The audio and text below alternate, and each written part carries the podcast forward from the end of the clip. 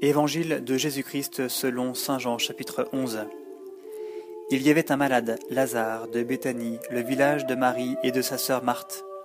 Marie était celle qui oignit le Seigneur de parfum et lui essuya les pieds avec ses cheveux. C'était son frère Lazare qui était malade. Les deux sœurs envoyèrent donc dire à Jésus, Seigneur, celui que tu aimes est malade. À cette nouvelle, Jésus dit, Cette maladie ne mène pas à la mort, elle est pour la gloire de Dieu, afin que le Fils de Dieu soit glorifié par elle. Or Jésus aimait Marthe et sa sœur et Lazare. Quand il apprit que celui-ci était malade, il demeura deux jours encore dans le lieu où il se trouvait. Alors seulement il dit aux disciples, Allons de nouveau en Judée. Ses disciples lui dirent, Rabbi, tout récemment les Juifs cherchaient à te lapider, et tu retournes là-bas.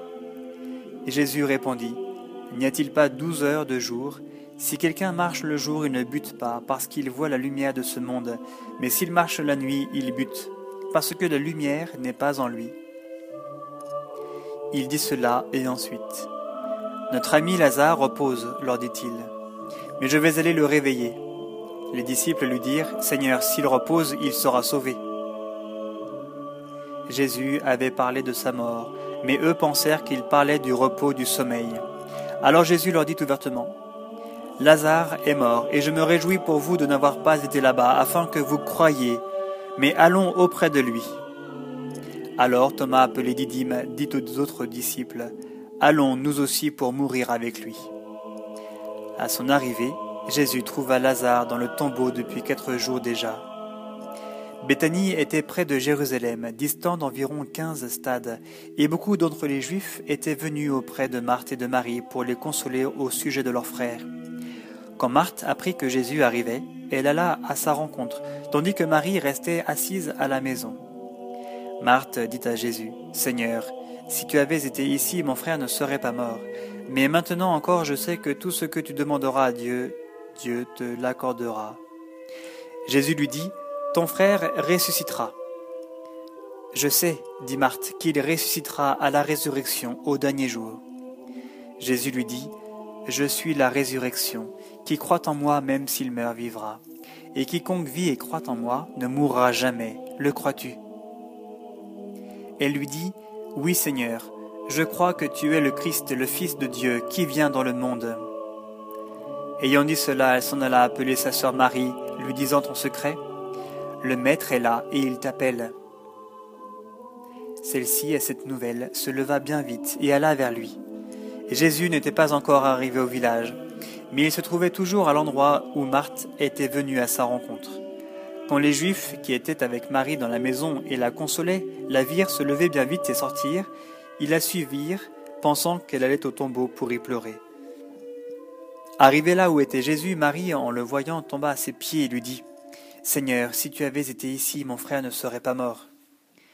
Lorsqu'il la vit pleurer, et pleurer aussi les Juifs qui l'avaient accompagné, Jésus frémit en son esprit et se troubla. Il dit, Où l'avez-vous mis? Ils lui dirent, Seigneur, viens et vois. Jésus pleura. Les Juifs dirent alors, Voyez comme il l'aimait. Mais quelques-uns d'entre eux dirent, Ne pouvait-il pas, lui qui a ouvert les yeux de l'aveugle, faire aussi que celui-ci ne mourût pas? Alors Jésus, frémissant à nouveau en lui-même, se rend au tombeau. C'était une grotte avec une pierre placée par-dessus. Jésus dit, enlever la pierre.